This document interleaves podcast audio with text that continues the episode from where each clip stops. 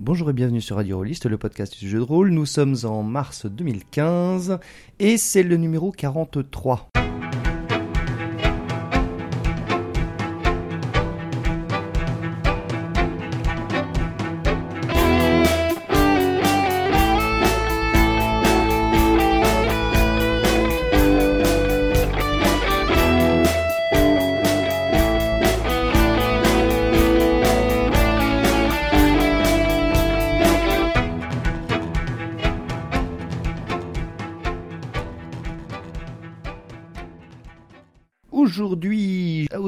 Table, nous avons donc Kaisto, salut, Bonjour, nouveau micro.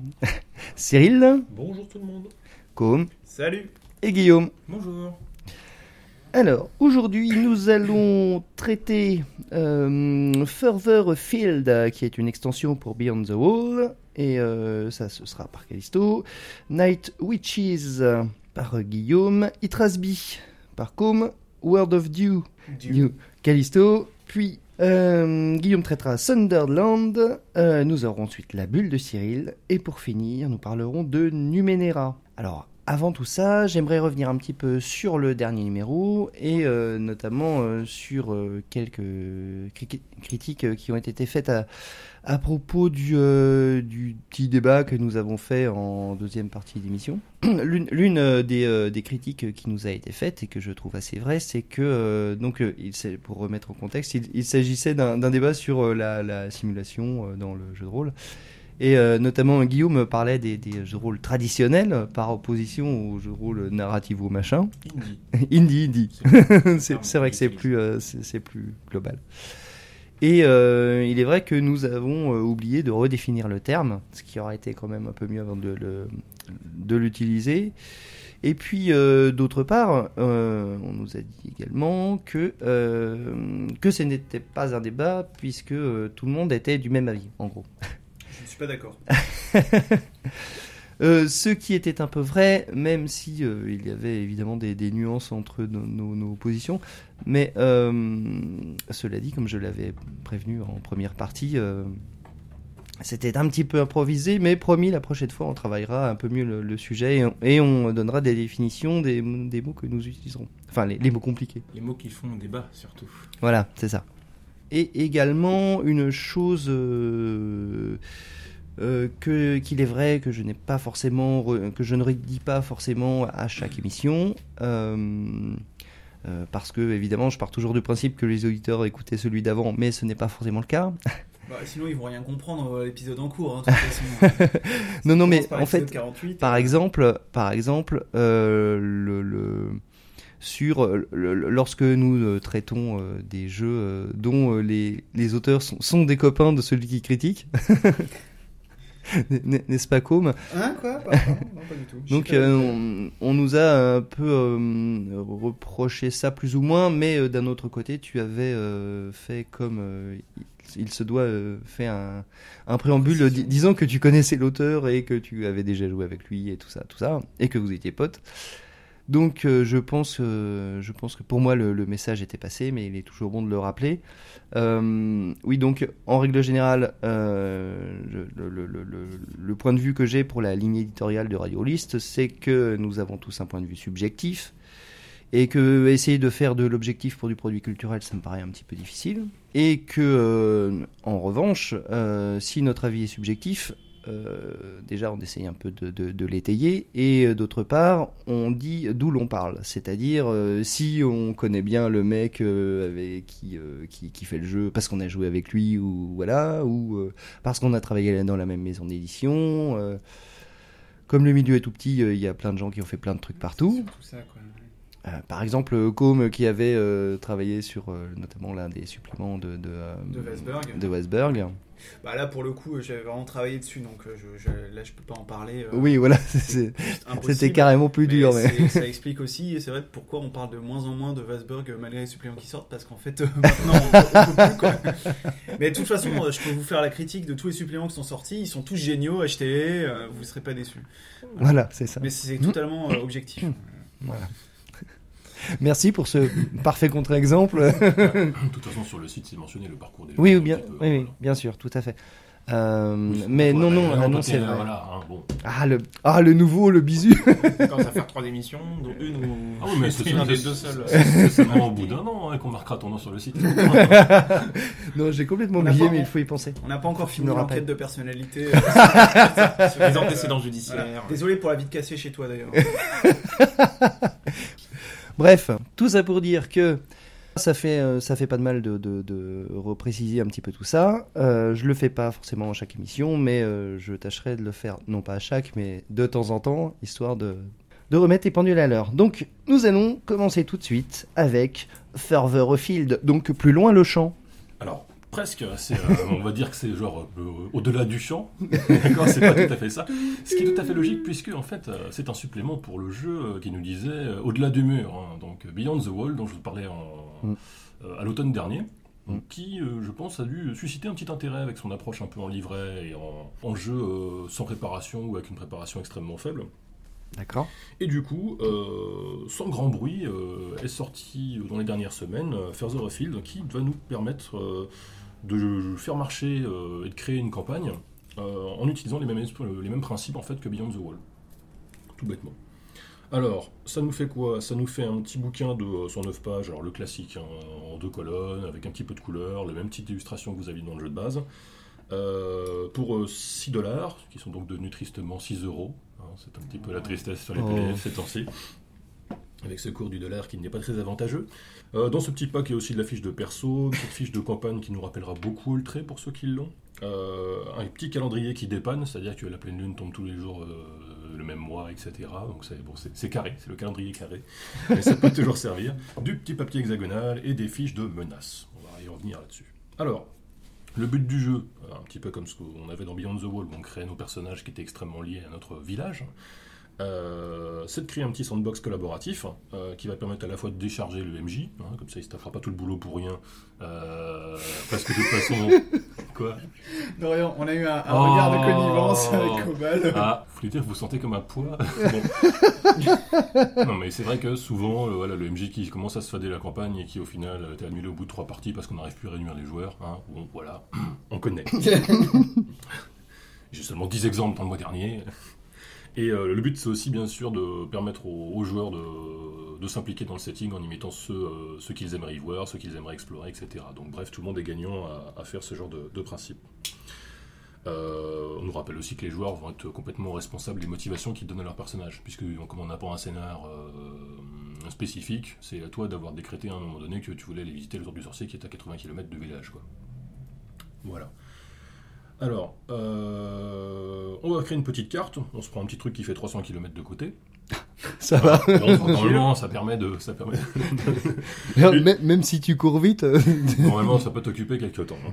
Et, euh, et chaque joueur va en fait créer deux lieux majeurs, chacun à son tour. Euh, le MJ, lui, en fait, va rajouter des petits trucs à l'occasion, genre un petit donjon entre les deux, un petit village, un petit pont cassé, etc. Il rajoutera sa petite série de, de lieux mineurs. On n'a que, euh, on a qu'une huit types de lieux majeurs. hein. C'est euh, le- la vieille ruine, euh, la, la grande, la grande cité, ce genre de choses. Ah, ils sont prédéfinis. Oui, oui, exactement comme ce qu'on avait en fait, vous me rappelez peut-être pas, mais dans Beyond the Wall, on avait une liste de. On avait une fiche en fait un peu pré-remplie avec des tirages aléatoires, etc. On Ouais. reste complètement sur ce même esprit, c'est-à-dire qu'on est, on est aidé, on est assisté entre guillemets pour la création, pour vraiment pouvoir se dire bon, ce soir, on crée un truc. hein. Moi, j'aurais bien vu une forêt, voilà, c'est tout ce que j'ai à dire. Le reste, on va souvent un petit peu se cacher sur les papiers. hein. Et puis, euh, qu'est-ce que vous avez comme idée? Donc, on se retrouve avec un. un- euh, tout comme on avait une espèce de fausse carte du village, au début on avait juste, euh, dans Beyond the Wall, on avait juste l'auberge qui était au milieu de la carte du village. Bon, D'accord. voilà, au milieu de la carte du pays, on a le village. Voilà, c'est tout. D'accord. Et à chaque fois qu'un joueur va placer un lieu, il va décider s'il est plus ou moins proche, à moyenne distance ou à longue distance du village. Et en fait, on alterne. C'est-à-dire que euh, on va pas C'est petit, euh, moyen, long. euh, Voilà, c'est un peu petit, moyen, long. Après, ah, bah, long, moyen, petit, etc. Ce qui fait qu'à la fin, les lieux sont panachés, entre guillemets, entre les différentes créations des différents joueurs. Et on a des choses qui sont donc plus ou moins éloignées dans différentes directions. euh, voilà. Euh, le joueur, il n'a pas simplement créé la tour des sorciers bleus, il sait aussi des choses. Il va nous dire en fait s'il a lu des choses dessus, s'il en a entendu, s'il a véritablement vu de, de- de lui-même, de ses, de ses yeux, cette tour. Oui. Et euh, va pouvoir créer une petite, une petite accroche, une petite rumeur là-dessus, quoi, en fonction de ce qu'il a lu, entendu, vu. Mais tout ceci en fait n'est pas nécessairement vrai, ça reste du domaine de la rumeur. C'est un, jet en fait, euh, un jet caché euh, de Carac qui va permettre d'établir si, si les choses sont vraies ou, ou un peu fausses. Finalement, c'est peut-être plus des sorciers bleus qu'il y a dedans, c'est des sorciers verts maintenant, et donc ça va chier. Ah. Ou alors finalement, euh, la cité se trouve à euh, 30 km à l'est de ce qu'on croyait. Ça Ah, fait que ça, quand on va commencer ennuyeux. à la chercher sur la carte, on dit Ah, mais j'étais sûr, on m'avait dit que c'est- on m'avait dit que c'était par là. Ce colporteur m'avait l'air pourtant très fiable. En fait, tu te retrouves au milieu d'un marais. Voilà, c'est ça. Et tu cherches la cité, euh, la cité perdue euh, de Nonkrakmor euh, et son fameux trésor. Voilà. Le MJ, quand il aura récupéré tout ça, il fera un petit équilibrage. Comme on reste dans un jeu un peu low fantasy, il faut pas que tu aies plus d'un tiers qui reste dans le fantastique. hein. Le reste, tu nous mets des lieux normaux. Voilà, voilà. On définira des petites régions aussi. Tiens, si j'ai X hexagones qui correspondent à de la forêt, bah, c'est la région de la forêt, avec cette petite table aléatoire de. C'est la forêt. Donc je trouverai des créatures sylvestres et je ne trouverai pas. Euh, Comme un, ogre des neiges. Voilà. le fameux ogre des neiges. Voilà un petit peu. Euh, pour ce qui est de la création de la carte. Euh, à ça, on va rajouter en fait les fameux packs de menaces. Alors, tout comme on avait des, des livrets de pour les PJ, qu'on avait des packs de scénarios euh, dans Beyond the Wall, là on se retrouve avec des packs de menaces comme la Cité Impériale, le Prince Gris, le Vert Vengeur. on nous en file 4 dans le, dans le jeu de base. Ça reste optionnel, mais il, nous, euh, mais il recommande d'en mêler deux à la campagne. Et en fait, des éléments de création euh, vont aller s'insérer directement. euh, Enfin, des éléments du, du- du pack de menaces vont aller s'insérer directement dans la création du village et la création des personnages. Ok. Donc on va essayer C'est-à-dire qu'il y a, Bah, y a des c'est-à-dire- menaces intrinsèques au lieu ou... C'est-à-dire que potentiellement, je sais pas, peut-être que ton bonhomme a déjà croisé, euh, déjà vu le, le dragon euh, dévaster euh, la ferme d'à côté ou le village d'à côté, quelque chose de ce goût-là. D'accord. En fait, il va être, la menace va être du coup plus ou moins déjà connue. Sous-. Sous-jacente. Voilà. Le prince gris, par exemple, c'est une espèce de plus ou moins prince elfe, euh, enfin féerique et compagnie. Euh, alors là, on va penser un petit peu à tout ce qu'on a dans, les, dans du Apocalypse World, euh, nos fronts, nos menaces et compagnie, etc. Et euh, là-dedans, on va pas avoir des une horloge entre guillemets comme ce qu'on est habitué à avoir. Là, on a une, un, un imminence rating. Donc en fait, c'est est-ce que le danger est plus ou moins proche? Et sur chaque pack de menaces, on va avoir une liste de qu'est-ce qui va faire évoluer dans un sens ou dans l'autre euh, cette, euh, ce facteur d'imminence, ce facteur, de, ce facteur déclencheur, entre guillemets, euh, du moment où le dragon va vraiment passer au-dessus du village pour cramer tout. Donc on a des conseils sur la manière dont les PJ peuvent impacter cette menace, les différentes choses qu'ils peuvent faire, au sens campagne à long terme. Parce que la menace n'est pas censée être résolue en un ou deux scénarios. C'est vraiment le truc où, potentiellement, à la fin de la campagne, t'auras peut-être même pas résolu le truc, en fait. Ça se trouve, sera toujours plus ou moins en place. Ah d'accord. Ok. Voilà. C'est Euh, comme les fronts de Dungeon World. Dans les fronts de Dungeon World, il y a des menaces Ouais, qui peuvent être carrément une armée des morts et tout ça, mais en Mhm. fait, ça représente juste un aspect d'un front beaucoup plus large. plus large. Ouais. Qui est le dieu de la mort qui est en train de revenir, un truc comme ça. Mhm. Hmm. Alors, euh, on a plein de petites. euh, alors, on a aussi des règles de voyage, logique, puisqu'on sort de- enfin de notre, de notre, euh, de notre village. Pour moi, c'est du, euh, c'est du Z1 Ring euh, Light, en fait. Hein, on, a, des- on a- donc, on a vraiment quelque- un système qui nous permet de gérer le voyage. Du quoi, pardon The One Ring. The One Ring. Ah The d'accord. One Ring. La, la Noénique en français. la Noénique en français, qui contient donc des règles de voyage. euh, Oui. Voilà, qui valent ce qu'elles valent. Et. euh, La Noénique ayant été critiquée dans Radio Rollist il y a un petit moment par euh, Michael, je crois. C'est fort possible. Ouais, je vous avais dit d'écouter les épisodes précédents. hein. Autopromo au passage. Oui, c'est vrai. Donc, on va nous prévoir euh, des rencontres aléatoires un petit peu fonction de la région. hein. Il y a moins de rencontres dans le désert que dans la forêt euh, abondante- en gibier. Et on retrouve, euh, comme, dans, comme dans The en fait, la notion de, personnages qui ont des fonctions. Le scout, euh, celui qui, s'occupe un peu de la navigation, le lore master, ce genre de choses-là. Ce personnage précis fera son petit, son, son petit jet de dés, en fait, pour voir si toutes les choses se passent bien pour le reste du groupe. On peut s'amuser à, euh, à explorer euh, un hexagone, le fameux hexagone de Marais où on pensait que la cité perdue se trouvait là-dedans, mais alors qu'en fait elle a été déplacée parce que, que le polter a raconté de la merde. Mhm. Euh, on nous rappelle que les nuits, les nuits sont peu reposantes, donc on nous met quand même dans un petit peu une situation d'attrition, entre guillemets, genre bah non, tu vas être content de dormir à l'auberge et de pouvoir récupérer tes points de vie. Mhm. Euh, comment se nourrir en chemin, euh, le fait qu'on voyage pas en armes avec son armure, etc. Bref, tout, les, tout le classique, tout ce qu'on a retrouvé un petit peu dans d'autres jeux, mais en version vraiment light, simple, quoi. Euh, le bouquin va euh, aussi nous parler de hum, comment gérer les morts et les remplaçants, hein, comment, les pondre en plein milieu. Et euh, un petit truc que j'aime pas trop, c'est des ajouts de, des ajouts de traits qui font un petit peu bonus, un peu fit en fait de Mm. l'envoi dragon.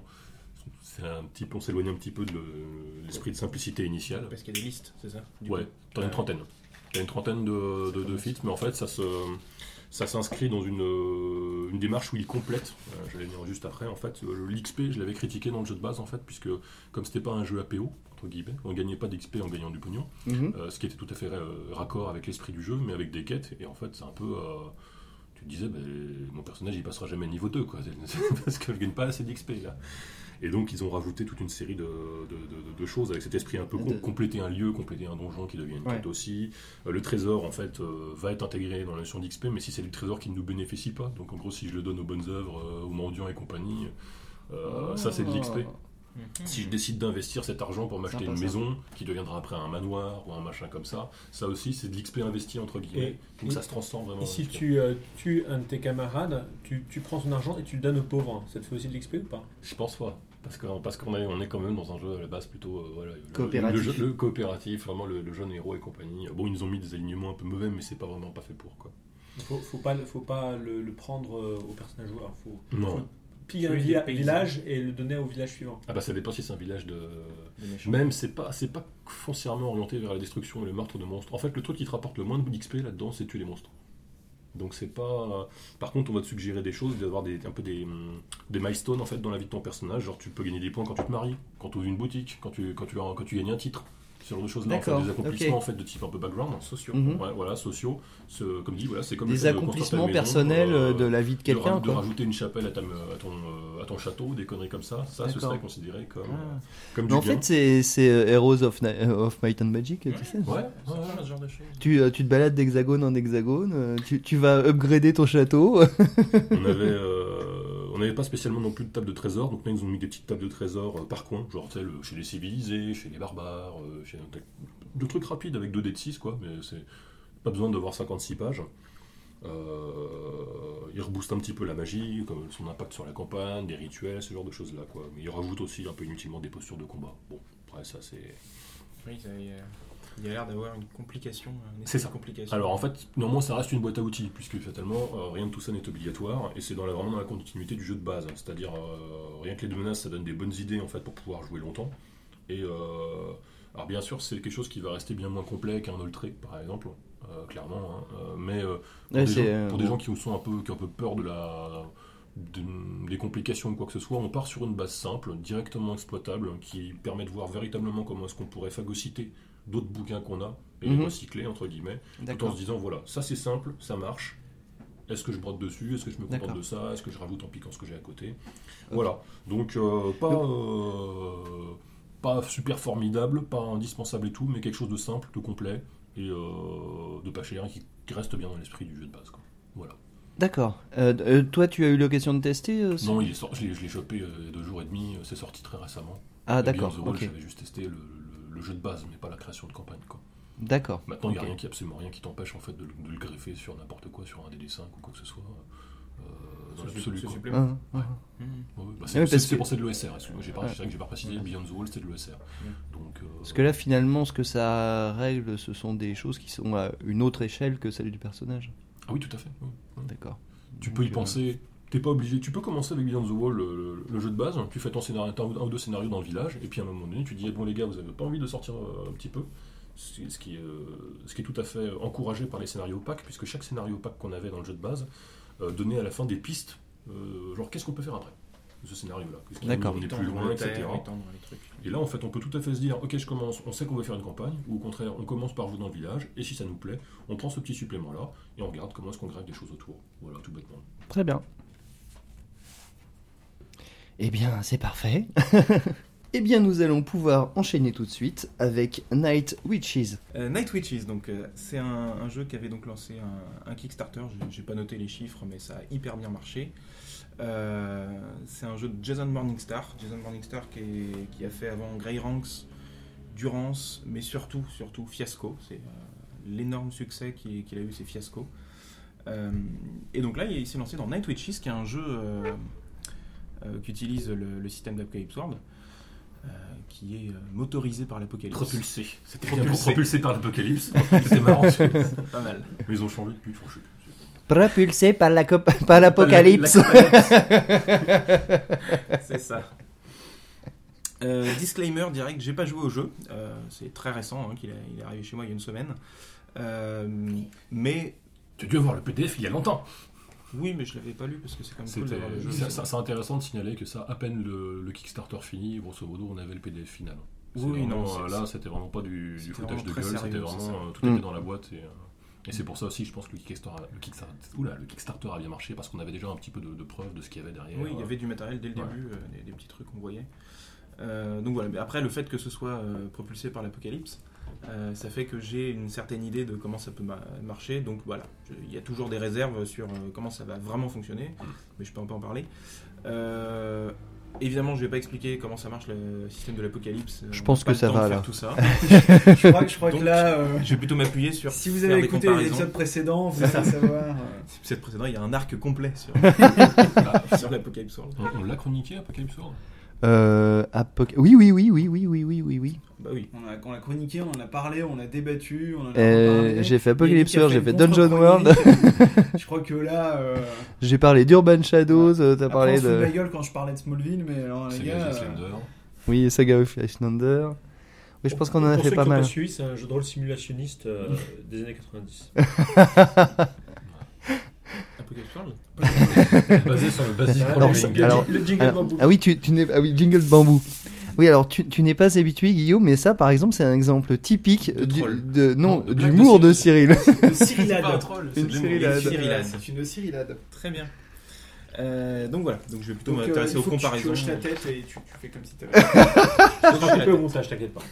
Ça sera coupé au montage, c'est bon là. Allez, vas-y, ne te laisse pas déconcentrer. Donc, le pitch, euh, pendant la Seconde Guerre mondiale, euh, quand Staline, à un moment, s'est rendu compte qu'il n'avait pas assez de pilotes euh, pour conduire ses avions et faire des bombardements, faire de la reconnaissance, tout ça, il a engagé, il a pris la décision d'engager un régiment complet de femmes.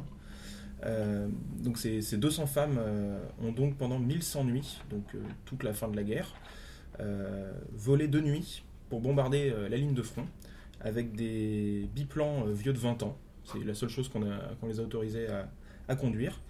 Euh, L'armée rouge les détestait complètement et rêvait qu'elles se fassent défoncer pour montrer qu'il n'y a que les hommes qui peuvent faire la guerre. Euh, et à côté de ça, les nazis en face, ils en étaient terrifiés. Euh, ils leur ont donné un surnom, Nachtwechsen. Je ne sais pas si je prononce bien l'allemand parce que j'en ai jamais fait, mais ça veut dire les sorcières de la nuit, Night Witches donc. C'est historique. Ouais. Exactement. C'est historique. Les Nochnije Wiedmi, ça par contre je peux bien le prononcer, qui donc ont été un régiment exceptionnel et bizarre euh, dans l'armée euh, dans l'armée rouge. Et donc le jeu de rôle, évidemment, vous permet de les incarner. Chaque euh, participant va créer une soldate enrôlée par la mère patrie contre les fascistes. Il y a l'un des participants qui va commencer MC, MJ donc, mais le rôle tournera à chaque fois qu'on va changer de théâtre d'opération. Euh, les théâtres d'opération, en fait, il y en a six euh, qui sont décrits, euh, c'est-à-dire qu'ils sont déjà définis. c'est une sorte de campagne pré- prédéfinie. Il y a six théâtres d'opération qui suivent bah, l'histoire du régiment, la, vraie histoire qui s'est déroulée. Le tout premier, en fait, c'est l'entraînement intensif qu'elles ont subi pour être pilotes et bombardiers. Euh, et en fait, de- ça fait office de tutoriel. Oui, c'est le tutoriel parce que c'est relativement facile de trouver des pièces détachées pour ton Voilà, les euh, moves, enfin, euh, les ouais. moves sont introduits petit à petit. euh, au début, on fait deux, deux jours au lieu de faire de nuit. Du coup, il n'y a pas à trouver la cible. Enfin, tout est fait vraiment pour que ce soit un tutoriel dans le gameplay et en même temps un entraînement pour les personnages, donc la fiction et le. Ce C'est vachement sympa, ça. Et donc, du coup, voilà, ça se passe, je pense, ça donne euh, tout de suite un- Et une vraie immersion. Quoi, Et en plus de ça, il y a véritablement dans les, dans, les- dans les aides de jeu, il y a, euh, on est vraiment pris par la main euh, Tout pour fait. le premier scénario. C'est pas Tout le, le first session du- auquel on, auquel on est habitué dans les Apocalypse.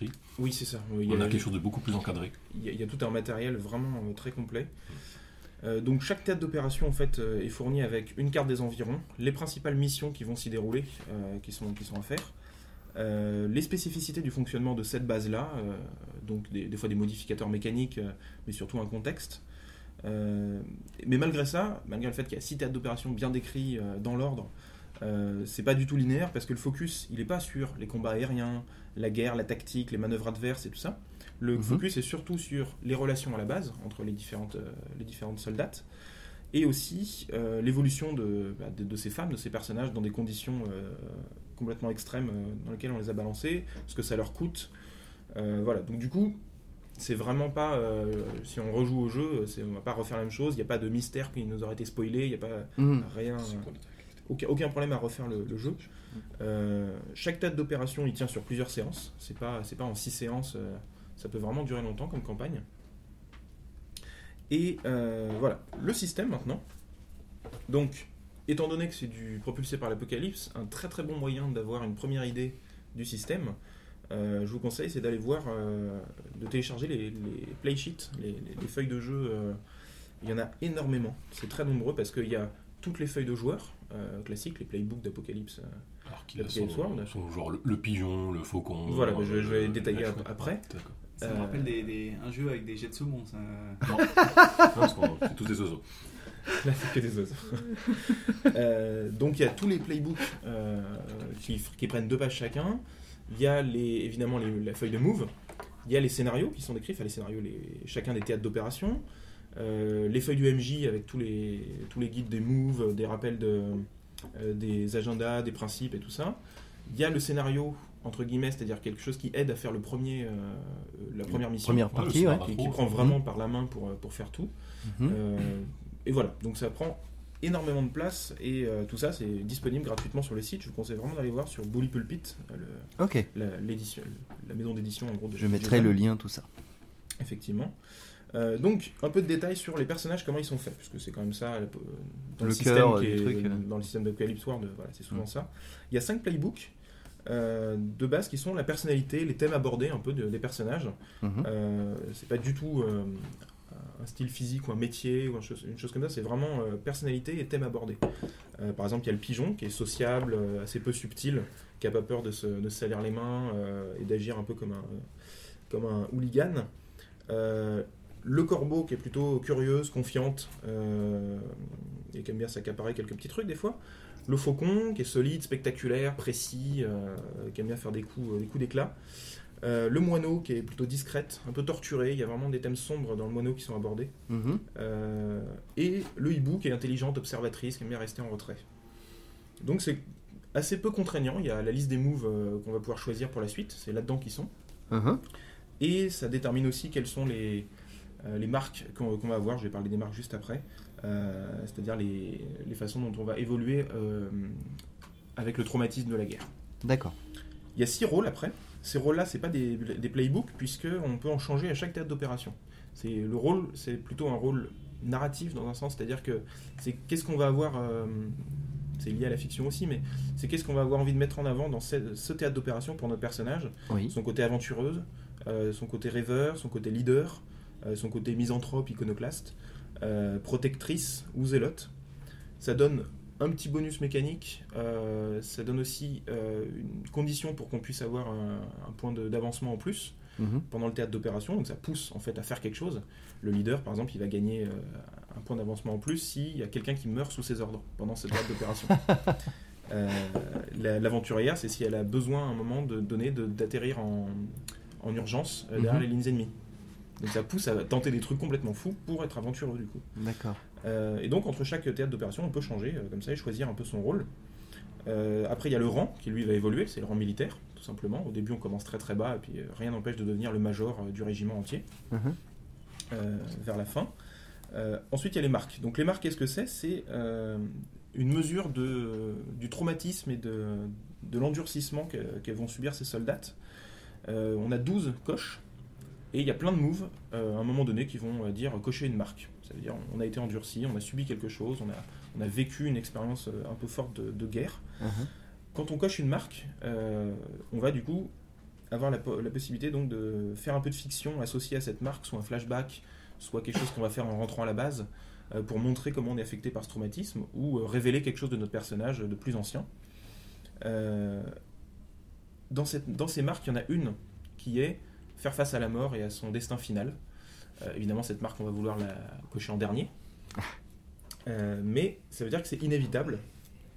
Elle est, elle vachement sympa la feuille de perso. Ouais, la feuille de perso est très sympathique, euh, comme souvent dans les systèmes apocalypse, c'est un peu le, le- le- le truc le plus vendeur. Bah ouais, moi c'est ce qui fait, Clairement. c'est ce qui explique pourquoi j'avais pas, je l'ai pas déjà fait jouer entre guillemets parce qu'il y a un certain boulot de, pas simplement de traduction, mais de bah, de maquettage entre guillemets de l'information. Oui, comment si on tu- veut traduire les fiches, il Moi, faut je fais une vraiment. quiche euh, là-dessus, je sais rien faire, et euh, là c'est impossible, parce que tu perds, tu perds tout, les fiches sont très belles, avec le, le, Et si tu l'avion, traduis pas, avec des médailles, avec plein de choses dessus, et, euh, Mm, mm. sur pas mal de Moi, c'est aussi pour ça que je j'ai pas encore fait jouer. C'est ça. Euh, donc voilà, ces marques, il y en a 12 et du coup ça donne un, un destin inéluctable. C'est-à-dire que si elle vit plein de choses, euh, Mm. qu'elle va se confronter à plein de choses, ta Ouais. soldate, elle va pas durer si Ouais, longtemps ça. inévitablement, il faudra qu'elle coche ça et voilà. Il est très fortement probable qu'un personnage ne dure pas la campagne entière. Mm. C'est- fait pour, de toute façon, on va pouvoir Mm. rechanger de perso. Euh, Il y a 200 soldats de toute façon dans le régiment. Il y en a plein qui sont embauchés au fur et à mesure. donc. Et il y a 200 fiches de perso toutes Et- prêtes. oui, tu commences le jeu en faisant les 200. c'est ça, c'est la première, étape. En fait, c'est fourni avec une ramette de papier avec euh, toutes les per- tous les persos euh, préfaits. Alors, et en fait, euh, à chaque fois qu'il y en a un qui meurt, tu brûles la feuille. C'est ça. Et, et donc l'avancement après, euh, qui lui c'est que positif, hein, les marques, il y a un côté positif, un côté négatif. Euh, l'avancement c'est donc euh, bah, l'XP. Euh, il est donné par, les- par pas mal de missions. Il y a des missions qui disent tous les personnages qu'on fait à cette mission avancent. Les rôles, comme je vous ai dit, donc si on, on contribue à, à jouer son rôle, on, on gagne aussi ça. Il y a une marque aussi qui donne un avancement. C'est en général la première qu'on va prendre. Elle est pratique. Euh, et donc c'est ça qui va faire permettre de gagner les moves Mhm. euh, des différents Perso. euh, voilà, des archétypes. rôles, des archétypes, c'est ça. C'est ça qui va permettre aussi de d'augmenter ses caracs, tout- toutes les choses classiques Ouais. d'Apocalypse World. D'accord. Euh, après, il y a des médailles. Donc les médailles sont données par la fiction principalement Euh, et euh, augmentent en fait une carac de médaille. Une carac de médaille qui sert pour certains moves euh, quand on a envie de se faire euh, voir en tant que soldat justement. oui. Euh, Quand on veut s'imposer euh, Bah, ouais, niveau, que- niveau grade, euh, niveau Ouais, grade ouais, militaire, c'est quoi. c'est genre le faucon, un truc comme ça, par exemple, qui est plutôt Ah, axé là-dessus. C'est ça aussi. Mais du coup, dès qu'on dès qu'on gagne une médaille, on gagne plus un à cette carac. euh, Alors les médailles, c'est par exemple euh, la médaille de la libération de Varsovie, ou euh, la médaille de la défense du Caucase, euh, de la capture de Berlin, etc. D'accord. Elles sont directement en fait euh, Sur la feuille de sur perso. la fiche, donc tu sais, tu sais, tu vers peux la quoi- cocher. Tu sais ce que tu vises, quoi. tu peux l'entourer. Eh, oh, moi j'ai ma médaille. Donc, euh, propulsé par l'Apocalypse veut dire conversation et moves. Euh, les moves, ils sont séparés en deux, euh, deux catégories. Il y a les moves de jour, parce qu'il y a toute une partie qui va se passer deux jours à la base, euh, entre les missions donc. Deux jours, donc on va pouvoir observer, acquérir de l'info, acquérir des bonus pour, pour le reste, créer du coup aussi de la fiction en faisant ça. Mhm. Sortir du rang, ce qui va permettre de pouvoir obtenir des choses des autres, des, prin- des- des supérieurs, mais aussi de nos coéquipières, Mhm. euh, obtenir des choses socia- socialement, euh, de, de plus ou moins différentes manières. Oui, est-ce que ça t'oblige à te positionner d'une certaine manière Et en plus, ça t'oblige à te positionner fictionnellement, puisqu'il y a trois façons de, de faire, euh, de sortir du rang, soit en agissant comme une dame, soit en agissant euh, comme un hooligan, soit en agissant comme une soldate de l'armée rouge. C'est là où on jette médaille, par exemple. Euh, donc voilà, donc ça, ça te positionne et euh, c'est ça qui permet d'obtenir des choses. On peut se confier, c'est le move, euh, c'est le seul qui est vraiment quasiment que bénéfique euh, parce que c'est vraiment, euh, ça pousse à créer des liens avec tous les autres personnages, Mhm. euh, à créer des, des relations parce qu'il y a aussi des relations qui sont notées mécaniquement. Farfouiller qui va permettre de récupérer du matos qui va aider le groupe. Il y a un pool commun de matos en fait, de, de bonus qui est abstrait dans un sens. Ouais. Quand on l'utilise, on va dire bah voilà, c'est parce que cette fois-là j'avais ré- réussi à récupérer des obus un peu meilleurs, ou des choses comme ça. Euh, donc il y a un pool commun, euh, on est tous dans la même galère. Réparer les avions, c'est-à-dire aider sa mécanicienne à réparer son propre avion. Euh, Parce que tu n'as qu'un avion de réserve. L'unité a un avion de réserve. C'est ça. Mais en Un fait, à un moment donné, s'ils sont pleins de trous, bah, c'est quand même avec celui-là que tu vas revoler le lendemain. Donc tu as intérêt à bien, euh, bien essayer de le réparer pendant la journée. Ouais, non, c'est Ouais. c'est vraiment un peu euh, survivaliste dans le sens où c'est très rare qu'on commence une mission en étant euh, sans aucune à blessure. 100%, ouais. C'est très rare que ton avion commence à 100%. Enfin voilà, c'est vraiment la galère. Euh, c'est fait exprès. C'est Parce de que c'était aussi l'attrition- la réalité. C'est de l'attrition mécanique en fait. C'est euh. ça, mécanique et fictionnel aussi, du coup, ça te pousse à, je crois que tes avions, tes, avions, t'as des avions neufs. Je crois quand tu changes de cadre de.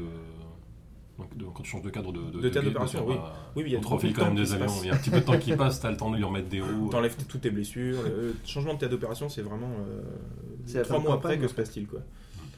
Euh, et tenter le destin, c'est le move euh, un peu générique, on va dire. Euh, Le, le fa- le fameux agir face au danger, D'accord. euh, c'est un peu ça. Et après il y a les moves de nuit. Donc les moves de nuit, c'est ce qui se passe pendant les missions, euh, quand elles vont donc bombarder de nuit les, le front. Et les moves de nuit, contrairement aux moves de jour, ils sont déclenchés par la fiction toujours, mais un peu plus guidé et euh, il s'enchaîne de façon un peu plus mécanique. C'est-à-dire que ça va forcément commencer par le fait de trouver la cible. Euh, donc les navigateurs, les navigatrices qui sont à l'arrière de chaque avion vont essayer de trouver la, la cible pour, euh, euh, pour pouvoir attaquer. Ensuite, il y a un move d'attaque, si on réussit, euh, de lancer l'attaque. Et il peut y avoir, selon les, con- les conséquences et selon la fiction, à éviter le feu ennemi, atterrir d'urgence, ou euh, tenter le destin à nouveau, qui est le move classique. Et il y a aussi un move un peu spécial qui est Vedomaya, euh, qui permet aux avions qui sont pas Comment, les... comment dis-tu? Vedomaya. Vedomaya. Donc, C'est du russe. Ah d'accord, pardon. Ok. Je pense que ça veut dire avion sœur, ou quelque chose comme ça. Ok. C'est- Ouais, c'est Hélier Euh, en fait. C'est Hélier, voilà. ouais, ouais. D'accord. Euh, et hier. Hélière, exact. Et donc c'est le move qui permet de euh, prendre des dommages à la place des autres pour les, leur permettre de réussir euh, la mission. D'accord. Euh, donc il n'y a pas de moyen d'éviter complètement les dommages parce que là, Hmm. il y aura, il y aura quand même Ils peuvent souvent choisir d'encaisser les conséquences en fait d'un move raté des deux autres. Voilà. Grosso modo, il faut que tu aies ton navigateur qui fait ton, au minimum ta mission est en 2G, un navigateur qui réussit bien à À identifier trouver la la cible, cible. Ouais. et deuxièmement euh, le, chef bah, d'attaque. le- c'est le pilote qui, celui qui va réussir son attaque. Mhm. Et si t'es- avec ça tu t'en sors bien. Pendant ce temps-là, tous les autres qui font rien, alors je sais pas si c'est par avion ou par personnage, Si une, un mais en réussit, fait ça un- suffit. ouais. Mais les, les autres sont donc le- les ailiers et le Vedomaya, c'est ceux qui vont pouvoir se sacrifier pour encaisser les conséquences des moves ratés. Voilà D'accord. dans, dans- l'intervalle. Du style, bah Mhm. tiens, le, le- j'ai bah, j'ai raté mon jet d'attaque et compagnie, donc peut-être qu'il faut que je le Il y a du refasse, feu je sais ennemi. pas quoi. Il y a du feu ennemi. Vedomaya, c'est moi qui y vais. C'est moi qui vais essayer de me prendre le- les, les- les balles et de, et de rentrer à la maison quand même. Quoi. D'accord. Ok. On, a, on a un schéma en fait très simple à la fois. Ouais, et qui, qui- qui- un schéma qui montre bien, c'est ça, la suite de moves. euh, la suite de la, la- Alors cible. l'enchaînement des moves l'enchaînement en fait. logique de moves en fait. de- voilà. ça. Mhm. C'est, euh, Alors que de jour, par contre, bah, c'est vraiment la fiction qui détermine le truc. Oui Après c'est un choix et voilà. Moi, je, sans, avoir joué, bon, comme je sais que maintenant tu, tu- tu n'as pas eu encore le temps de le faire jouer, je me suis posé cette question de savoir, le, le nuit, je pense que c'est quand même beaucoup plus euh, enchaînement de jet D Oui. et moins d'apport fictionnel. parce Il y a quand même la bon. fiction parce que le fait Ouais. d'avoir raté du feu ennemi, euh, ça te dit pas si tu vas devoir atterrir derrière les lignes ennemies Mhm. ou chez toi mais Mais endommagé. mais on sait que ça enchaîne, on sait que ça enchaîne automatiquement derrière un, sur, un, sur, un, sur un move quoi. Et on, donc ça peut faire un peu. À ce, à ce moment-là, moi j'ai peur qu'on baisse un petit peu dans la fiction et qu'on soit un petit peu juste dans le jeu de stratégie. Bon, ça peut être euh, par rapport à la liberté qu'on va avoir dans, le, dans les jets de la journée quoi. Ouais, non mais je pense que c'est aussi voulu, euh, comme je disais, puisque Mhm. le focus est pas sur les sur les, bah, sur les la- nuits. attrition la nuit et puis. C'est ça. euh, En fait, ça crée des coûts et des conséquences pour qu'on puisse les discuter dans la journée. Ouais. Euh, laquelle est- sera blessée, laquelle aura perdu son avion, Voilà, etc. laquelle va passer toute sa journée à réparer l'avion et sera crevé la nuit, donc C'est ça. avec un désavantage, etc. Laquelle a pris trois marques et du coup est en train de, de pleurer dans sa cabine euh, Mm. euh, de la guerre qu'elle a subie. Enfin, voilà. Et, ou, Et après, il- ou aussi passe un petit entretien avec les sympathiques Exactement. personnages du NKVD. puisqu'il y a des moves un peu spéciaux qui n'arrivent que, que, que- que rarement, on espère. Ouais. Euh, Il y a le move d'interrogatoire, puisqu'il y a un moment le NKVD qui va venir te poser des questions si t'as fait ci ou ça. Euh, il y a aussi la police. Oui oui oui oui. Si tu te comportes comme une hooligan par exemple, à un moment donné, Oui. ah non mais il y en a marre, moi je veux des munitions pour mon, pour mon avion. Ok, tu récupères tes trucs, le lendemain, bonjour, Soldata Ivanova. Voilà. Il y a aussi se débrouiller derrière les lignes ennemies. Ça, on, est- on espère ne pas avoir à le subir trop souvent. Oui. Euh, et puis après, évidemment, chaque euh, archétype a ses, ses petits moves en plus, euh, ou des moves de- de- qui modifient les autres. Euh, voilà. Donc, il y a tout ça, un, un système, un système assez classique, euh, sauf de nuit où il y a quand même, c'est vrai, tu dis Ouais. cet enchaînement. Et le, bah, le, le qui pool qu'on peut constituer dans la journée, en fait, c'est là où il sert. En fait, on peut taper dans le pool, dépenser les points du pool pour gagner des plus 1. Pour gagner les plus importants dans la nuit, c'est ça. D'accord. Et le truc, c'est que pendant la, la journée, euh, on n'a pas le temps de faire grand chose parce que bah, faut dormir, faut réparer son avion, faut euh, faire le ménage et les, et les corvées. Euh, Mhm. Donc, le moindre move que tu vas faire a de grandes chances de te faire subir de la fatigue, du stress et tout ça. Donc voilà, c'est vraiment fait pour que tu sois tout le temps contrainte euh, par euh, la fiction et la mécanique, du coup. Oui. mhm. Euh, Oui, tu peux jamais faire ce que tu veux, t'as tout t'es le temps des, tu te. Le, le rythme d'une journée, tout ça, euh, ça fait partie des choses qui sont détaillées dans le bouquin. Oui, On a vraiment des renseignements sur. euh, Comment on passe te demande pas d'improviser. Allez, improvise toi aussi ta vie dans un cause. on a vraiment des éléments qui sont donnés pour, pour, pour rendre tout ça vivant et montrer justement l'intensité. euh, Ok. Donc le MC de son côté a le classique euh, agenda, principe, move. Oui. Euh, les- L'adversité est, euh, est organisée sous forme de menaces, avec euh, Mhm. des moves aussi spécifiques, comme d'habitude. Euh, ces menaces, c'est les nazis, la météo, L'armée rouge, l'armée rouge c'est la plus grosse et complexe des menaces puisqu'il y a autant le régiment, les ressources manquantes, les régiments d'hommes aussi, puisque des fois ils vont, ils vont coopérer avec les régiments d'hommes qui sont hyper sexistes euh, Ouais, euh, envers elles. Euh, l'arrière, parce qu'elles ont quand même un lien avec des familles ou des, euh, ou des choses qui se passent à l'arrière ou des news. euh, et euh, enfin, l'État, euh, qui demande un certain comportement et une certaine euh, philosophie, idéologie, on va dire, euh, de la part de ces soldats. Genre, peut-être pas de bisous entre madame. Par exemple, il faut pas faire ça. C'est pas bien du tout. Euh, c'est pas bien du tout. Comme d'hab, le MC, aucune préparation. Euh, Enfin, même, je dirais même encore moins que Apocalypse World parce que euh, les théâtres d'opération sont faits, les moves sont déjà bien détaillés, il n'y a pas besoin de créer des menaces, des fronts. Oui, oui, oui, parce que les, voilà, les, fronts, sont- a pas, quoi. Voilà. les fronts sont déterminés par le- le- le- l'univers de jeu. Ouais, donc, euh, Bah là, je crois que oui, il y a- il y, a rarement un univers de jeu dans lequel le terme front euh, c'est ce que ça, quoi. oui, Et ben, pourtant, il n'est pas utilisé. C'est Mm. Threats qui est utilisé, mais, Mm. mais c'est vrai que c'est vraiment du front. Euh, Il y a, comme le disait Callisto, donc une description du contexte qui est vraiment très détaillée, euh, historiquement, euh, mais aussi socio- sociologiquement, parce qu'on s'intéresse quand même à comment ils le vivent. euh, tout ça, il y a donc il y a beaucoup beaucoup de matériel pour le jeu Mm. et c'est pas juste orienté comme une encyclopédie euh, sur la sur l'époque et la situation, c'est aussi très orienté sur comment utiliser ça en jeu. oui, oui, Ouais, oui, oui. C'est du pratique, quoi. C'est assez pratique, c'est ça. Dans, dans les aides, on voit aussi, tu as 144 idées, entre guillemets, genre, euh, mais qui c'est ce gros ponte là-bas? Ah bah c'est le lieutenant général Igor Miro... Oh la merde Miroshnichenko, commandant de la quatrième, euh, je sais pas quoi, de l'armée euh, de l'armée de l'air. Ok. On a plein de suggestions en fait, de trucs comme ça. Qu'est-ce Ouais. qui se passe autour du camp? Qu'est-ce qui... Quand t'as pas d'idée, Euh, tu de lis quoi t'as besoin, là, tu maintenant lis ce- euh, de, Cette euh, feuille. voilà, c'est- Tu truc. bien. Ah, c'est les, les questions bouche-trou euh, Qu'est-ce qu'il y a en dessous pour de nous relancer, Ah, le, feu. pour relancer le truc. Qu'est-ce que t'as fait de travers? Eh ben t'as loupé euh, le point de passage, etc. Il y a tout un replay dans le jeu aussi, euh, qui permet de voir comment se passe une partie, bah, comme l'avait fait Apocalypse World, bien sûr. Euh, donc voilà, il y a énormément de matos, euh, avec en plus les playsheets euh, qui sont en, en ligne. Euh, ça en rajoute encore, euh, qui, qui- tout n'est pas dans le bouquin, euh, les listes de noms, les choses comme ça. Mhm. Donc j'ai vraiment l'impression que c'est euh, un jeu euh, qui fait partie de ces, ces jeux que j'appelle, euh, enfin j'ai pas vraiment de nom, mais que, que je dis non innovants, dans le sens où il crée pas de nouvelles mécaniques ou de nouvelles constructions Oui, de, ouais, ouais. de, de dynamique de table. Par contre, Mhm. il s'appuie vraiment avec, avec beaucoup de, de talent sur ce qui a déjà été innové avant Oui. Mhm. pour le- l'adapter à quelque chose qu'il a envie de créer. Et je trouve que là, Jason Morningstar, il a vraiment fait un, un énorme travail sur euh, tous les systèmes propulsés par l'Apocalypse. Il s'est Oui. inspiré de The Regiment, Monster Art, euh, Saga of the Icelanders, de tout, tout ce qui a été fait euh, après ça. Oui. Et en- il a en tiré ce qu'il lui il voulait pour son jeu et son, son contexte. Et euh, ouais, c'est vraiment, euh, vraiment brillant.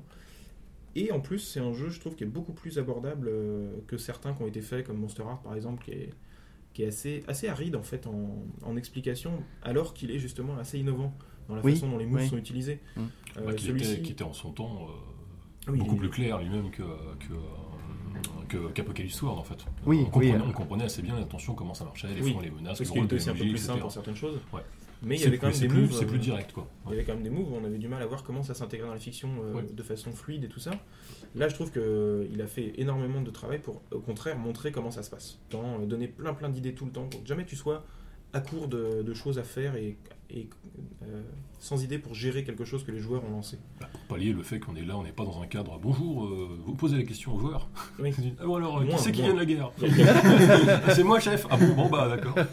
On a, on moins ça. et ça- chose Comme on est dans un cadre précis, je pense que c'est aussi pour ça qu'il a euh, bah, entouré d'énormément de choses détaillées, etc. Qu'on ne peut Oui, pas nous deviner peux- sans se plonger véritablement. Tu peux plus le faire, c'est vrai.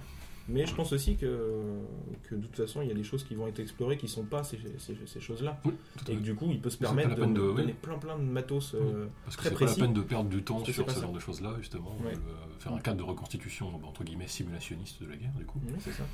Par contre, moi, je, je dirais quand même qu'il y a des choses nouvelles, en fait. Enfin, je trouve qu'en termes de...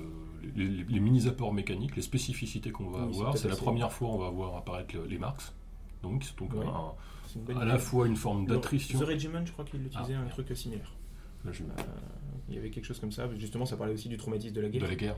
Et pour les voilà pour les auditeurs qui aiment l'ap- l'apocalypse, qu'est-ce qu'on qu'est-ce qu'on trouve les petites nouveautés là-dedans quoi? Donc on a on a on a, on a les, bouts on a les marques, donc une espèce de jauge d'attrition positivo-négative qui oblige à rajouter des éléments de fiction et à faire progresser le, le personnage vers une fin inéluctable. Ouais.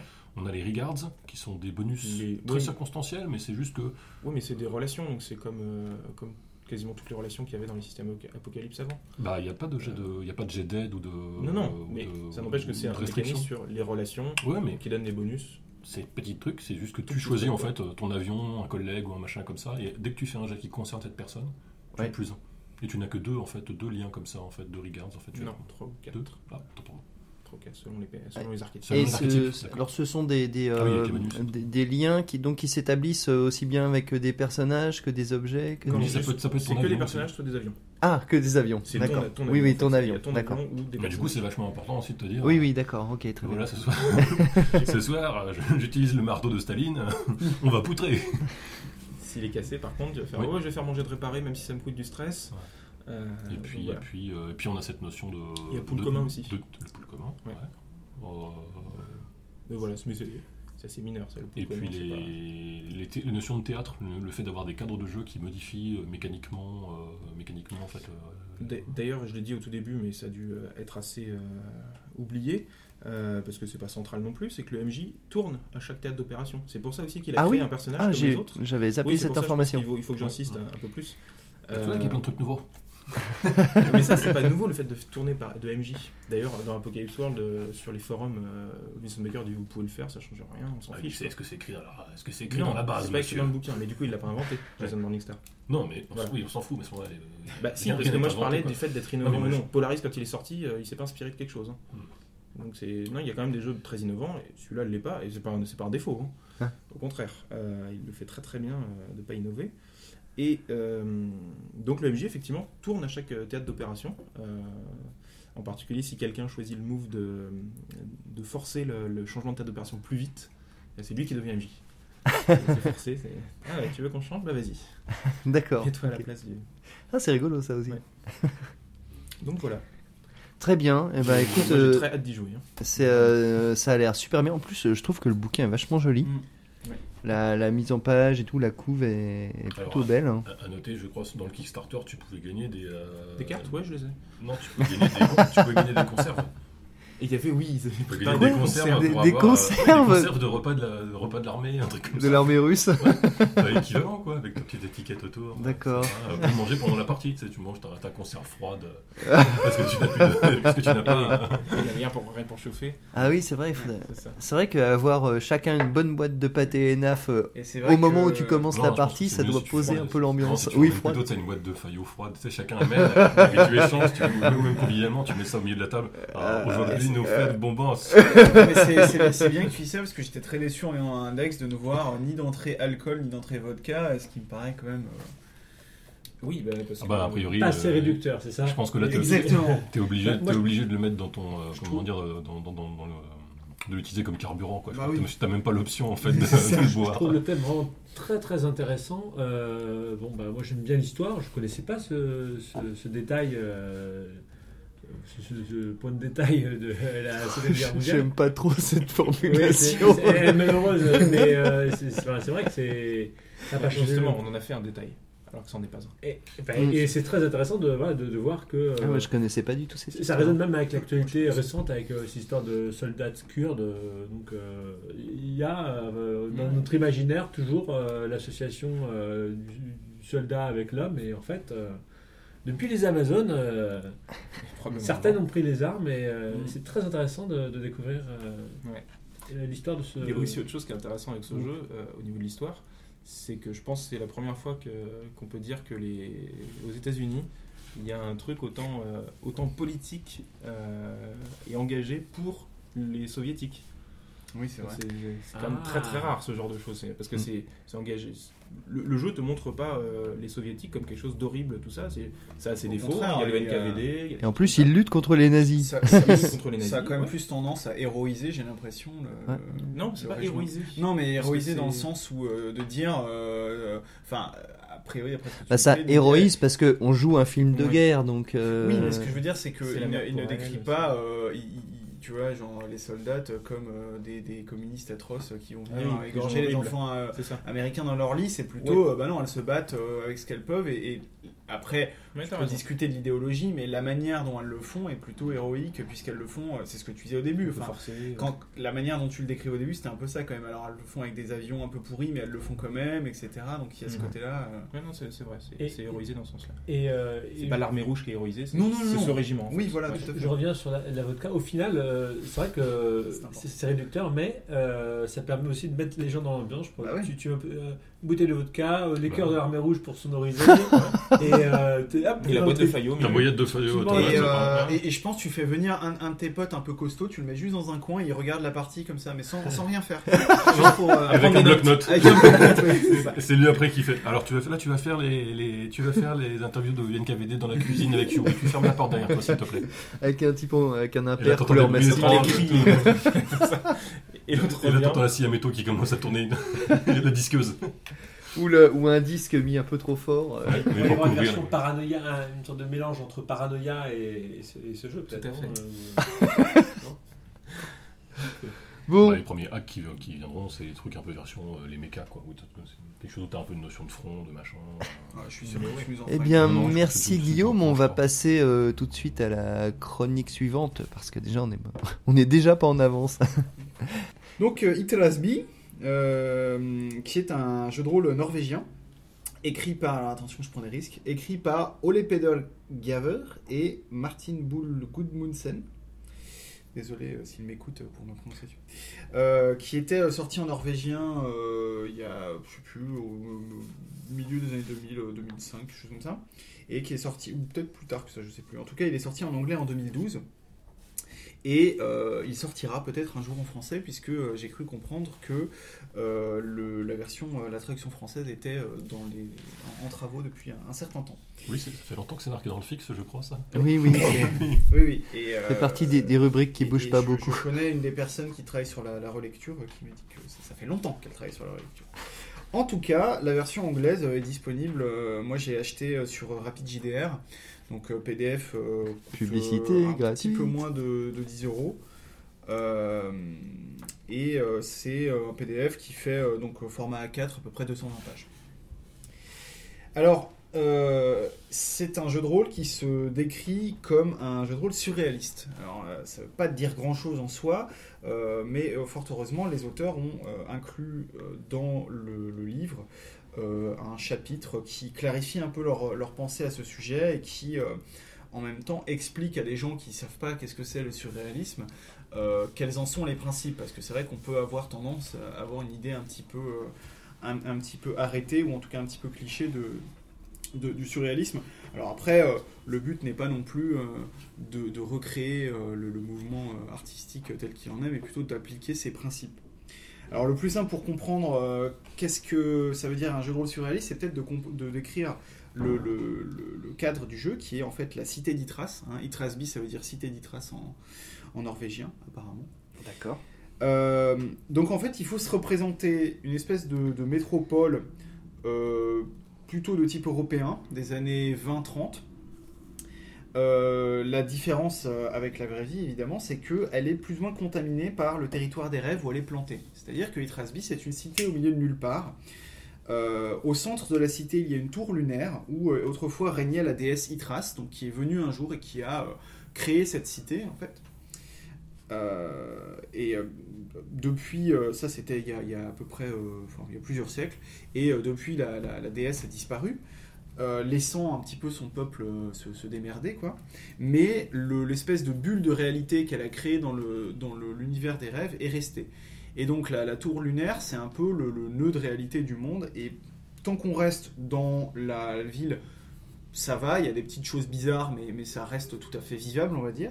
Par Mhm. contre, dès qu'on sort de la cité et plus on s'en éloigne, plus la réalité devient instable. Il se Euh, délite. Et se délite, et au bout d'à peu près une semaine de marche, euh, la réalité cesse d'exister. Donc si, on, si tu pars de la cité et que tu marches pendant une semaine, au bout d'un moment, euh, bah, alors est-ce que tu sais exister? Est-ce que tu réapparais dans la cité? Euh, C'est laissé à l'appréciation. Au-delà au-delà de ce point, euh, le port du casque est obligatoire. Exactement. Ça fait un peu penser, euh, toute proportion gardée, à, à- à l'univers d'Ambre, euh, avec euh, une seule réalité, euh, une cité. Ou euh, ça me fait penser à la cité sans nom. Bah, ça fait penser à beaucoup de choses, hein, j'y reviendrai euh, tout à l'heure, mais Ouais. c'est- pas euh, ce qui pour moi est plutôt un, un bon point. hein. Euh, toujours est-il qu'il y a euh, cette, euh, cette influence onirique assez forte sur à la fois la cité mais aussi sur le jeu en général. Oui. Et le gros du bouquin d'ailleurs est, est dédié à la description de la cité. hein. Il y a euh, 5, quartiers pardon, qui sont décrits sur à peu près, enfin sur plus de 80 pages. Mhm. Ce qui est intéressant, et là aussi pour moi c'est un point fort, mais qui peut être vu comme un défaut par certains, c'est que euh, c'est pas du tout une description exhaustive. Au contraire, euh, chaque quartier en fait va être résumé sommairement, c'est-à-dire euh, c'est des quartiers assez archétypaux, hein, le quartier des artistes, le port, le centre-ville, le quartier bourgeois, le quartier riche, ce genre de choses Mhm. avec le nom des quartiers. euh, et à chaque fois, on va avoir une dizaine de lieux et ou de PNJ que les joueurs euh, pourront, euh, pourront croiser.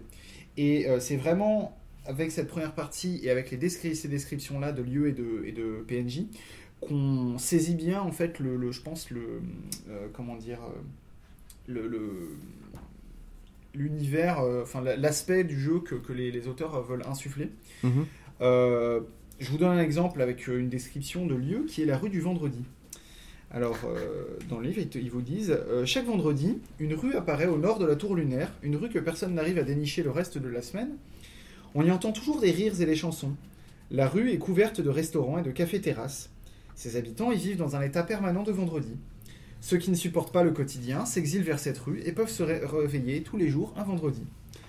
En surface, il y a beaucoup d'extravagance et de glamour. Les rires et les sourires sont figés sur les visages à la fois des habitants et des visiteurs. Mais en y regardant de plus près, on pourrait déceler des regards tristes et fatigués dans les yeux de ceux qui y passent leur vie. Donc, euh, et le reste de des descriptions du livre est vraiment à l'avenant, c'est-à-dire que on a un univers étrange, mais qui est non seulement quand même euh, fortement ancré dans la réalité, mais surtout qui est logique. C'est-à-dire que cette rue du vendredi, par exemple, on nous explique plus bien dans le livre, euh, on nous décrit un PNJ qui, euh, effectivement, ne, supportait plus euh, la vie quotidienne et qui a décidé de s'y réfugier. Et une fois qu'il a compris le principe qu'il réapparaissait tous les vendredis, ça veut dire que non seulement il vieillit moins vite que, que ses concitoyens, euh, il vieillit euh, sept fois moins vite. Mhm. Donc du coup, il en, il en profite de temps en temps. euh, le vendredi, il sort et il va voir le monde, comment le monde évolue euh, sans lui. Et il a placé de l'argent à la banque qui fructifie beaucoup, puisque euh, pour lui, euh, voilà, ça, ça- il gagne de l'argent sept fois plus vite. Donc les, les- on est vraiment encouragé en fait à, à prendre ce côté-là, c'est-à-dire des éléments un petit peu bizarres, mais que on prend de manière tout à fait logique, puisque pour les habitants de la ville, ils sont logiques en fait. Mhm. C'est assez rare qu'un habitant de la cité euh, va dire oh là là la rue du vendredi, c'est vraiment étrangement c'est quelque Voilà. chose qui est accepté quoi. D'accord. Euh, Il y a plein d'autres exemples hein, dans la description. On a euh, des gorilles doués de parole. Euh, on a des grimasques vagabonds. Des grimasques, en fait, c'est des personnes dont la, la grimace s'est figée par un certain coup de vent. Tu sais, comme euh, tes parents te disaient quand t'étais petit. Oui, reste- ben, là, si tu restes comme ça, euh, tu vas rester coincé. Et et ben là, ça arrive, et donc les gens sont affreusement déformés, et évidemment, souvent, ils, ils- ils perdent toutes leurs relations, euh, ils se retrouvent à la rue.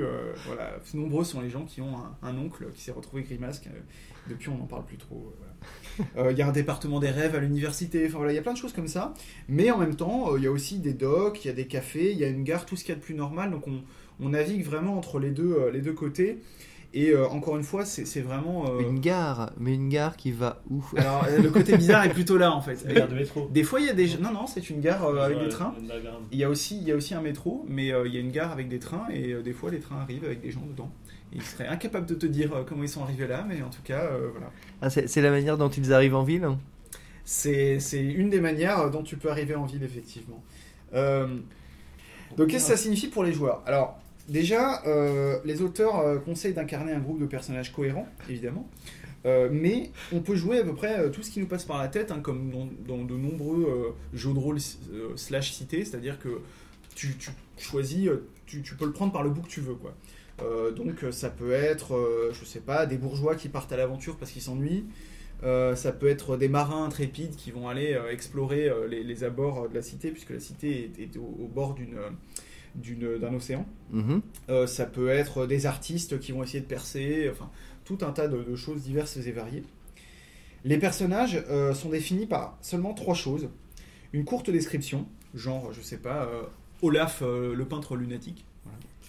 Euh, leur qualité dramatique, donc c'est l'équivalent de traits dans d'autres jeux, Mhm. euh, sachant que euh, on a des traits, euh, enfin on a des qualités dramatiques tout à fait classiques du genre beau gosse ou mémoire eidétique, Ils, des choses comme ils ça. sont euh, listés? Il y a, il y a des exemples, enfin il y, a une- il y a une liste d'une une vingtaine d'exemples et on te recommande de prendre au moins une qualité dramatique qui n'est pas dans le livre pour, voilà, Mm. pour, garder les choses fraîches comme disaient les Anglais.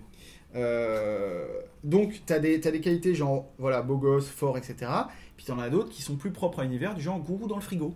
T'as un, t'as un, un gourou euh, dans ton frigo et quand tu l'ouvres en fait il te donne, euh, il te donne des, des- des prédictions et euh, il te, tu peux les suivre ou pas mais voilà. D'accord. Alors ça doit être un peu chiant. Mais, tu veux dire, il est, il est en toge orange, euh, assis en, Voilà. en tailleur dans ton frigo. C'est ça. Il D'accord. prend un peu de place du coup, mais je sais pas, peut-être tu peux lui donner des carottes. est-ce que chiens, tu peux quand même ranger des petits pois surgelés, tu sais, derrière sa tête ou un truc comme Bah, ça? J'imagine, il te donne les petits pois et en même temps il, il te dit ne prends pas le train de 14 heures. et attention, cette euh, conserve est un peu bombée, tu ne devrais pas la troisième chose qui, décrit les, qui définit les personnages, c'est les aimants à intrigue. Donc en gros, c'est euh, les, choses où euh, va aller piocher le MJ pour créer des scénarios. Donc ça va être, encore une fois, c'est c'est l'appréciation des joueurs. Ça peut être, euh, euh, je veux, euh, si, si je suis Olaf, Olaf le peintre lunatique, ça peut être, euh, je veux créer le plus grand chef-d'œuvre de tous les temps. Ça peut être, je veux retrouver ma sœur qui a disparu dans les docks il y a deux mois. Ça peut être, je veux me marier avec une riche bourgeoise qui va m'entretenir. Enfin, des choses comme ça. Mhm. Et donc, quand le MJ voudra faire un scénario, il regardera les éléments intrigues des différentes personnes, puis il dira tiens, allez, ça, je vais le mettre en jeu. Mhm. Et euh, c'est strictement tout. euh, euh, ce qui définit les personnages. D'ailleurs, il n'y a pas de, de feuille de personnage à proprement parler dans le jeu, euh, puisque, fourni avec le jeu, puisque tu prends une feuille de papier et t'écris ça. euh, Oui, d'accord. voilà. Il n'y a aucun chiffre, puisque, euh, comme je vais l'expliquer dans une minute, c'est un système qui est euh, extrêmement léger. Hein, c'est vrai que j'avais pas précisé que c'était un jeu euh, narrativiste. Après, à partir du moment où j'ai dit que c'était un jeu de rôle norvégien, c'était peut-être assez, euh, assez évident en fait. Euh, Faut une tente ou pas? Non. Alors, euh, quelques exemples. Il y a des pré-tirés qui sont fournis dans le livre. Alors, euh, je, je vous- je vous les décris rapidement parce qu'ils sont assez sympas et là aussi, ils montrent bien euh, l'esprit du jeu. Mhm. Donc, par exemple, on a Julie Maria Wood, qui est une artiste de cabaret transgenre. euh, donc, euh, dans un corps d'homme, mais qui cherche à, à changer de sexe de façon euh, définitive et qui se plaît à jouer la diva et à traîner avec des, des personnalités tout à fait fantasques. Nous avons euh, Bob, c'est un mec qui est arrivé en ville euh, depuis les, les bordures euh, de la ville un, un jour. Il est arrivé comme ça, euh, personne ne sait d'où, d'ailleurs lui-même ne le sait pas vraiment. Oui. Euh, tout a l'air de lui réussir. Et euh, son but, c'est de gravir euh, les échelons euh, sociaux le plus rapidement possible pour arriver euh, au top. Euh, donc, il peut être extrêmement sympathique ou extrêmement énervant selon la manière dont tu le, tu le joues. Mhm. On a euh, Mamdada, qui est une médium, qui parle aux esprits, mais, mais pas pour, euh, euh, comment dire, euh, donner euh, aux proches euh, des nouvelles euh, de, de leur mort, mais en fait pour faire des, des canulars à l'attention de ses clients. Donc l'idée c'est, voilà, par exemple, tu rentres chez toi et d'un seul coup, ah, il y a le spectre de ta grand-mère derrière la porte qui te fait une grimace, voilà. Des choses comme ça. Pour, Ah oui, euh, son, but, c'est- tu son but c'est de montrer aux gens que la mort c'est fun en fait. Il faut pas, il faut pas avoir peur de la mort puisque après tu peux revenir et faire des blagues. Donc euh, c'est pas grave. Euh, on a euh, Thomas euh, Chesterfield qui est en fait un, un dandy qui vient d'une réalité parallèle dans laquelle il s'est suicidé, à moins que ce soit son double. Et en fait, il est arrivé à Itrasby euh, en tombant dans une boule à neige, je crois. Je, je- je crois que c'est littéralement ça. Et depuis, il cherche à, à savoir en fait laquelle des deux réalités est la vraie. Est-ce que en fait il est tombé dans une boule à neige ou est-ce qu'il s'est réveillé et, euh, et en fait la boule à neige c'est l'autre réalité? Il sait pas. D'accord. Et euh, pour finir, nous avons Géraldine Yannon, qui est une jeune fille qui est le, le produit d'un rêve, ou pas. Euh, C'est-à-dire qu'elle ne sait pas euh, si elle est réelle ou si c'est quelqu'un qui est en train de la rêver. Et son but, euh, évidemment, est de découvrir ce qu'il en est tout en essayant d'échapper aux scientifiques du département des rêves de l'université qui aimeraient bien faire des expériences sur elle, justement, pour savoir qu'est-ce qu'il y a dans la substance des rêves. quoi. Donc voilà, ça donne un peu un exemple de, de ce, que, Mm. ce que tu peux avoir comme. euh, Mais après, rien n'empêche d'avoir des personnages beaucoup plus terre à terre, euh, qu'il Mm. arrive des choses plus fantasques. C'est possible aussi. Comme univers, moi, ça me fait vachement penser à, à la Marja, en fait. Enfin, l'île qui est dans Over the Edge, D'accord. Mais que je ne connais pas non plus. où tu as des, des situations euh, vraiment euh, absurdes, euh, mais, euh, euh, mais qui sont suffisamment stables pour que les gens commencent à construire des intrigues sur ces choses absurdes. Mm. c'est vraiment ça. Explorer tout ça. Mm. Ah ouais, bah là, là, il y, a- il y a vraiment cette même idée. hein. Ça, c'est c'est vraiment ça le. Explorer l'absurde. Alors le système, le système, euh, il consiste en deux jeux de cartes. Euh, Il y a un premier tas de cartes qui sont au nombre de 8 dans le lit de base, qui sont les cartes de résolution, euh, qui sont très semblables à ce qu'on peut trouver dans, dans euh, par exemple, c'est-à-dire euh, un joueur va poser une question fermée. euh, pour savoir euh, ce qui, va arriver. Alors euh, la première différence c'est que il est recommandé de pas trop tirer ses cartes dans la partie, de vraiment les tirer non pas forcément quand il va se passer quelque chose euh, dont l'issue est incertaine, mais plutôt il va se passer quelque chose dont l'issue euh, va produire quelque chose d'intéressant pour, euh, pour l'histoire. Donc tu sans doute tu tires les cartes, enfin en tout cas moi quand je les fais jouer c'était vraiment, tu les tires pas si souvent que ça. Le joueur pose une question fermée, par exemple, est-ce que j'arrive à, cambrioler Lord Wechtstein Et il désigne quelqu'un d'autre qui va lui tirer la carte et en interpréter le résultat. Donc euh, c'est jamais le joueur qui décide, c'est pas forcément le MJ non plus. Uh-huh. L'autre différence, c'est que les cartes sont spécifiques, c'est-à-dire c'est pas, il n'y a pas juste marqué oui mais, non, non et, etc. Euh, D'ailleurs, il n'y a, pas de, de oui ni de non, c'est toujours, euh, toujours euh, avec Nuancé. une, nuancée. Et euh, à chaque fois, c'est c'est décrit, c'est-à-dire, par exemple, il y a deux cartes oui mais, oui, enfin dans le, le pack de base, on va dire, oui mais un petit détail ne se passe pas comme prévu, et euh, oui mais quelque chose sans rapport se passe mal pour le personnage ou quelqu'un à qui il tient. Donc ça oriente un petit peu plus quand même euh, le, résultat. Euh, c'est vrai qu'en jeu, on a quand même relativement fait vite le tour des 8 cartes fournies. Il y en a, un, deck qui est commandable, bah, pareil sur, sur Rapid qui est un peu plus cher. Euh, du coup, mais, euh, Mais c'est beaucoup. mais c'est beaucoup des de- machins que tu peux euh, imprimer sur des bandes de papier et puis piocher au hasard. Alors les cartes qui sont euh, dans le PDF, euh, oui évidemment. Les cartes euh, en plus, je sais pas si on a une version PDF parce que je ne les ai pas commandées. Donc je ne sais pas s'ils te les livrent directement en dur ou si tu as le PDF, euh, ce qui serait mieux, mais je suis pas sûr. Ouais. Le second jeu de cartes, c'est des cartes de chance, comme Monopoly, que chaque personne autour de la table a le droit de tirer une fois par session. Et ça, c'est des cartes qui vont servir, on va dire, à insuffler un peu de surréalisme à la partie. Encore une fois, je vous donne euh, deux exemples de cartes. Il y a une carte qui s'appelle Amor Victor. Le pouvoir de l'amour triomphe dans cette situation. Vous décrivez de quelle façon? Donc, quand si, si tu tires cette carte en essayant de cambrioler euh, le coffre-fort de Lord machin truc, euh, Il ça tombe peut- amoureux de vous. Ça, ça peut donner des choses intéressantes. Oui, ou peut-être. Et il euh, vous ouvre. Peut-être dans le, dans le coffre, en fait, euh, eh ben, il avait lui aussi un gourou euh, qui tombe euh, follement amoureux de toi et qui, qui veut te suivre ensuite euh, Oui. partout. C'est un, peu gênant. Donc tu finis par la mettre dans ton frigo avec l'autre. tu laisses se débrouiller. Euh, un autre exemple de carte, c'est une carte qui s'appelle l'ombre. Le temps s'arrête alors que vous avez une conversation avec votre propre ombre. L'ombre a les mêmes caractéristiques que vous, mais en plus, elle peut pénétrer dans des endroits hors d'atteinte pour vous. Demanderez-vous de l'aide ou un conseil à votre ombre? Le joueur qui vous ressemble le plus incarne votre ombre. Voilà. Et il y en a, euh, je sais plus, euh, une vingtaine, je crois, de cartes comme ça, et qui sont, euh, il y en a qui sont bon, euh, assez classiques, mais d'autres, comme celle-ci, sont vraiment Ouais. sympas et, et pour le coup, euh, parfois peuvent complètement euh, emmener l'histoire vers une autre. Oui, Il y a d'ailleurs carrément une carte qui dit euh, rejouer la scène, il se passe exactement l'inverse de ce qui vient de se passer. Donc, euh, il y a, euh, et ça, c'est des cartes, pardon, il y a juste, Oui, des cartes, il n'y a aucune obligation de les tirer. Tu peux faire toute une partie sans les tirer, mais il est quand même conseillé de le faire une ou deux fois pour rajouter un peu de. Oui, oui, d'accord.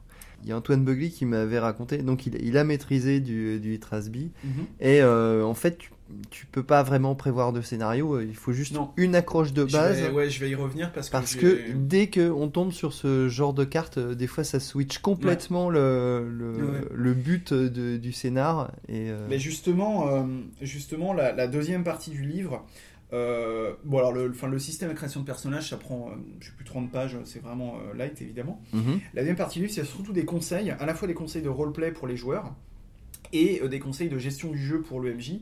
Euh, pour euh, euh, justement se débrouiller avec ce côté à la fois un petit peu onirique, surréaliste et ce côté très très improvisationnel. Mm. Bon, ce pas des conseils extraordinaires, mais, mais qui sont quand même. Enfin, moi, ça m'a ça m'a intéressé de les lire et surtout parce qu'ils te, ils te mettent bien dans une certaine disposition d'esprit pour jouer. Mhm. Et euh, c'est des conseils qui s'appliquent, euh, qui s'appuient pardon principalement sur le, le théâtre d'improvisation. Euh, donc pour le MJ, c'est le principe de jamais dire non, le principe d'improviser en rebondissant sur les idées des joueurs. Pour les joueurs, c'est le fameux euh, build don't block, c'est-à-dire euh, tu ne refuses jamais ce qu'un autre a dit. Tu Au construis contraire, dessus. Tu construis dessus. Voilà. Euh, ne pas hésiter à prendre des risques, Ouais, voilà. euh, Faire des euh, choses. être actif. Euh, si tu sais pas quoi faire, tu fais le truc le plus évident qui te passe par la tête, mais, euh, mais l'idée c'est vraiment ça. Euh, puisque d'ailleurs les joueurs ont beaucoup plus de liberté pour introduire euh, des nouvelles choses que, que dans d'autres jeux. Euh, il est précisé dans le livre que les joueurs peuvent inventer tout ce qu'ils veulent sur la culture populaire de la ville, donc des noms de journaux, de films, d'acteurs connus, de tout ce qu'ils veulent ça, tu peux, même des, cultures, tu- peux inventer tout ce que tu veux.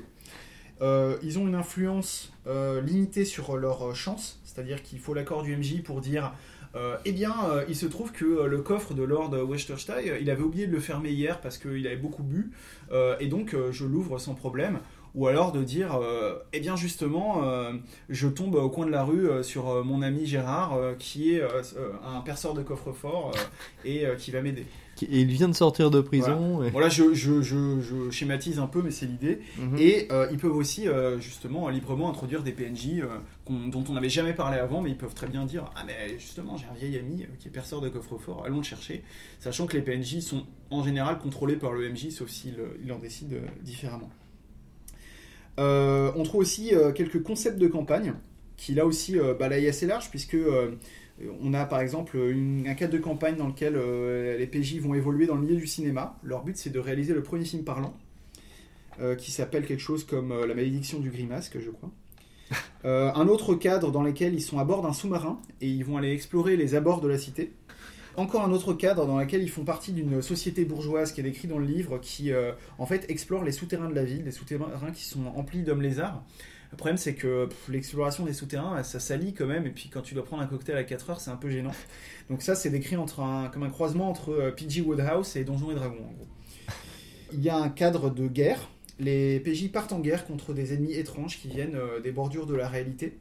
Et en fait, on alterne les scènes entre avant de partir à la guerre, des scènes sur le front et des scènes après, une fois que tu es revenu de la guerre. euh, et ce qui te permet euh, de- de- de- d'incarner ton personnage de manière vraiment différente selon s'il a été traumatisé ou pas. Parce qu'au début, il était très, très euh, optimiste de partir au front et il s'est fait euh, couper les deux jambes. Enfin voilà.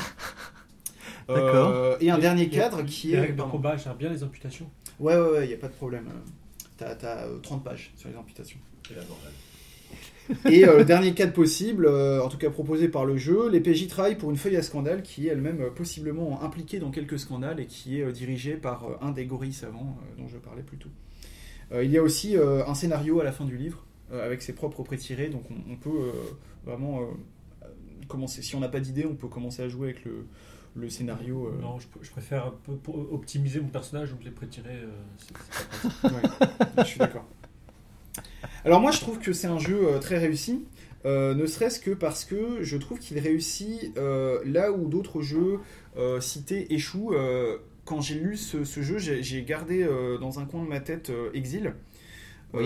qui est un jeu que, que j'aime vraiment beaucoup et je trouve que même si évidemment il y a beaucoup de différences il y a quand même pas mal de points communs entre les, les deux cités dans, dans l'esprit tu retrouves des choses Euh, sans doute parce qu'il y a aussi dans Exil une espèce de alors, Dans l'image, c'est euh, plus années steampunk, 20, mais il y a quand même cette, cette idée, voilà, euh, début de siècle, etc. Avec des messieurs à chapeau et des dames Euh, à ombrelle. Ouais.